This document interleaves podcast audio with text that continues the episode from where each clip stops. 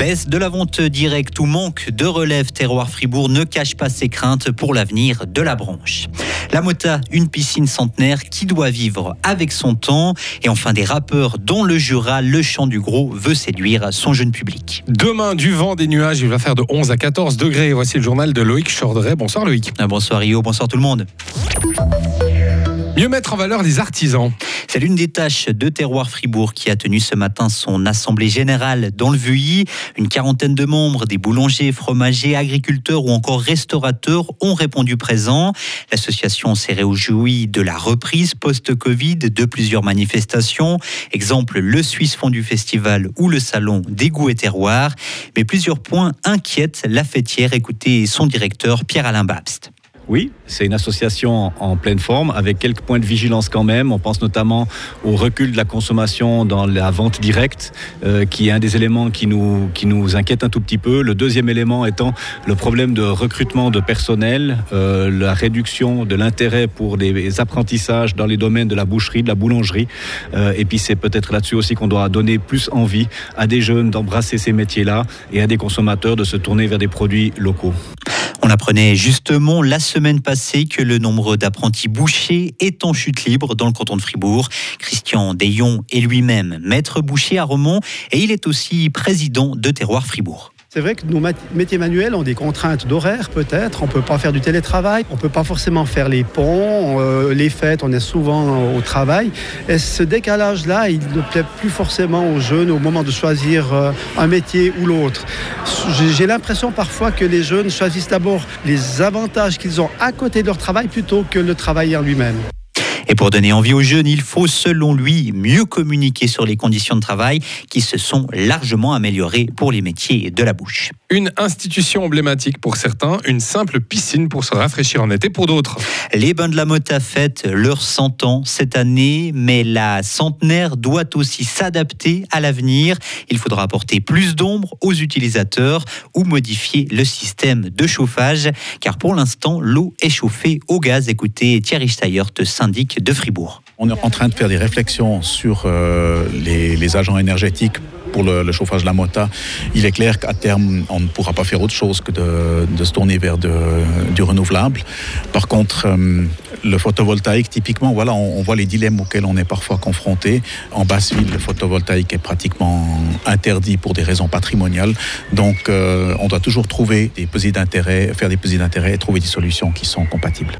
Et plusieurs événements auront lieu du 13 au 17 septembre pour marquer les 100 ans de la Mota.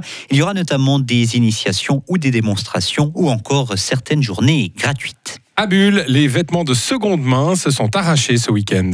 Oui, chemise en velours côtelé, jupe ou paire de vieux jeans. 5000 personnes ont cherché la perle rare dans les 250 stands de vestibule. Un record de fréquentation pour ce vide dressing organisé à Espace Gruyère. Une prochaine édition est prévue en octobre. Les grandes entreprises doivent être taxées à au moins 15% en Suisse. C'est le Conseil fédéral et les cantons qui l'affirment aujourd'hui. Ils appellent la population à voter oui le 18 juin prochain sur l'imposition des grands groupes. La Suisse risque sinon de perdre des recettes fiscales, met en garde la ministre des Finances. Cette réforme fait suite à la décision de l'OCDE et du G20 de plus taxer les géants mondiaux. Les jeunes qui demandent l'asile en Suisse ne sont pas assez accompagnés. Et ça pose problème selon la Commission nationale de prévention de la torture. Leur droit au repos, au loisir ou encore à pouvoir se livrer à des activités récréatives ne sont pas respectés selon elle. Le service d'État aux migrations qui s'occupe des mineurs non accompagnés explique de son côté qu'il manque de personnel et d'infrastructures. Des agriculteurs qui ont renoncé à semer et des réserves d'eau au plus bas. L'Espagne est frappée par une sécheresse catastrophique. Le pays connaîtra cette semaine une vague de chaleur anormale pour la saison avec des températures 6 à 10 degrés plus élevées qu'en moyenne. Un signe supplémentaire de l'accélération du réchauffement climatique pour les experts.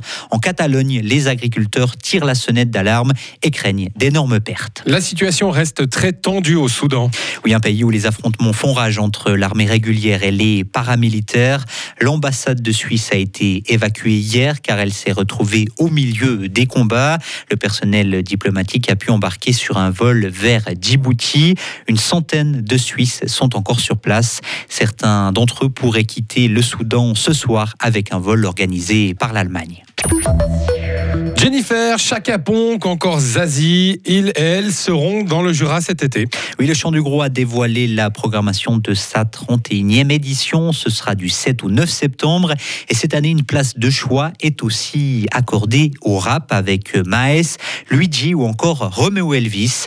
Gilles Pierre est le programmateur et président du Chant du Gros. Ben, en fait, c'est la musique actuelle qui fonctionne pour les jeunes, qui marche, que les jeunes veulent voir. Donc, à un moment donné, je pense qu'on fait un festival pour tout le monde, y compris les jeunes, évidemment. Et je crois que c'est important de satisfaire tous les publics. On a, on toujours essayé de le faire. Alors, effectivement, il y a pas mal d'artistes rap, il y en a six, mais on est sur trois jours, donc ça en fait deux par jour. C'est pas non plus complètement démentiel. Et puis, euh, ils sont pas mal sur la, deuxième scène, donc ça c'est une alternative euh, intéressante pour les jeunes. Et puis, c'est un peu leur scène à eux.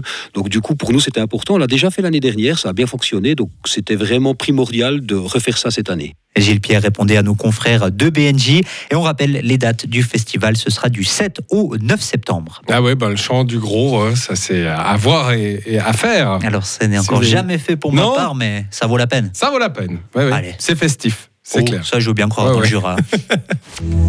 Retrouvez toute l'info sur frappe et frappe.ch.